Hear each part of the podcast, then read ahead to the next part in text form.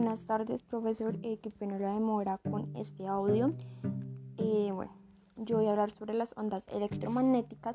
Estas se generan eh, en un modelo atómico, el cual tienen electrones.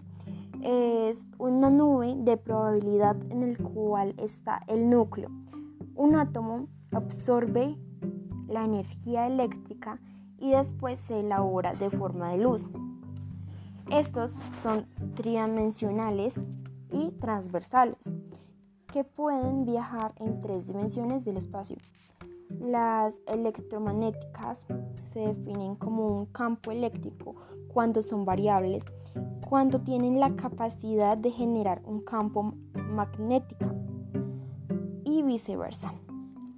Es una realimentación infinita. Gracias.